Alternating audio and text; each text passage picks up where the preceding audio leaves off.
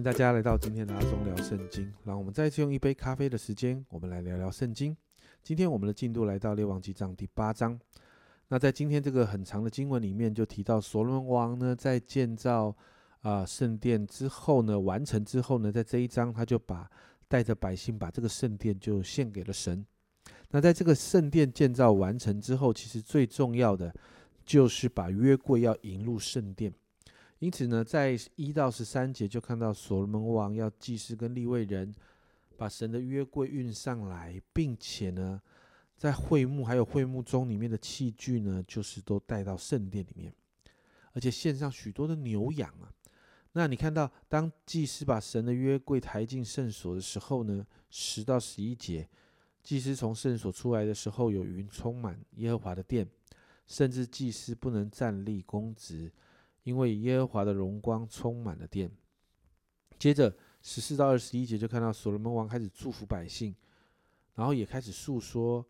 大卫呢开始要想要啊为神建造圣殿的心意，直到今日完成哦，就把这个东西讲了一遍。那接着就是一个相当长的所罗门王献殿的祷告。二十二到三十一节是一个开头，所罗门王带着百姓赞美神，宣告神是信实的。因为他应验了对大卫所应许的话。接着三十二到五十三节就有七个祈求的祷告，谈到在以下七种情况的时候，人会转向神，他们会来到圣殿祷告。啊，那比如说人有得罪邻舍的时候，人际关系有状况的时候，以色列国战败的时候，遭遇干旱的时候，或遭遇其他天灾的时候，还有一些是外邦人，不是犹太人的外邦人要向神祈求的时候，会来到圣殿。那再来战胜或战败的时候，其实这七个祷告都谈到，其实圣殿是一个祷告的殿呢，是人向神祈求、神向人回应的地方。那并且在这一段祷词的最后五十三节，这里说耶和华，你将他们从地上万民中分别出来做你的产业，是照你领我们列祖出埃及的时候，接着你仆人摩西所应许的话。这里提到神应许摩西的话，其实也咱谈到是西乃山之约啊。最后在五十四到六十六节，我们就看到所罗门王祷告完之后，就转向为以色列百姓祝福。在这个祝福里面，王就提醒百姓，神是信实的神，他的应许不落空的，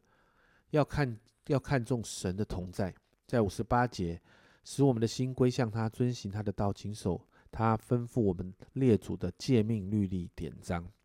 而且要敬拜这个独一的真神，使地上万民都知道耶和华是真神。然后我们看到所罗门王向神献上平安祭，所用的祭物啊，那个牛羊啊，那个多到祭坛无法消化。而在这个献殿的庆典中呢，六十六节，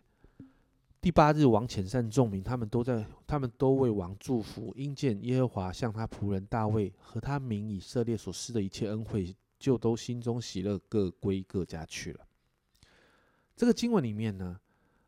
我们看到这个时候的所罗门王全心向神，这个时候的他看重神的同在，明白神是信实的神，并且带领百姓向神祈求，告诉百姓圣殿是与神相见的地方，甚至也要让百姓知道，神透过过去许多的领袖在提醒百姓。要谨守遵行神的话，神就与百姓同在，而这样的同在其实会带来祝福的。你知道吗？新约的时候呢，当耶稣为我们的罪钉在十字架上完成了救恩，我们其实就不需要圣殿了，也不需要牛羊献祭，因为耶稣一次献上就完全的献上，我们就可以每时每刻来到神的面前，祷告也成为我们每一个人生活中随时可以做的事情。过去要朝见神的时候，人要朝见神、要祷告的时候，就要到一个固定的圣殿的地方。那必须因为圣殿固定在一个地方，人就必须要去那个地方才能够朝见神。但因着耶稣所带来的救恩，保罗这样说啊：“呃，哥林多前书三章十七节，岂不知你们是神的殿，神的灵住在你们里头吗？我们自己就是神的殿。圣经上说，神的灵就住在我们里面。”我们可以随时来到他的面前与他亲近，因此今天我们来祷告。祷告我们可以成为神的居所。祷告我们可以靠着耶稣所带来的福音更新，靠着圣灵每一天在我们心中的心意更新而变化，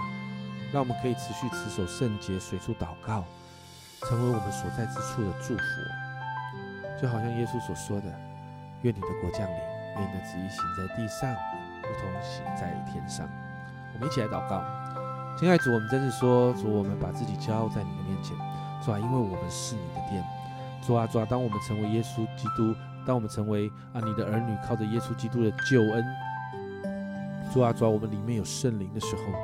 主啊，我知道，主啊，我们就是要保持圣洁，主，我们就知道，主啊，我们需要常常与你建立那美好的关系，因为主，我们是你的殿，主啊，因此我向你来祷告，帮助我们。主啊，让我们成为一个行动的圣殿。主啊，好让我们所到之处，人因着你的同在，人会得到祝福。主啊，主啊，我们就宣告，主啊，好像耶稣教导我们的祷告一样。主啊，我们走到哪里，就是我们宣告，愿你的国降临。我们走到哪里，就愿你的旨意行在那个地方，就如同行在天上。让我们所到之处都带来祝福。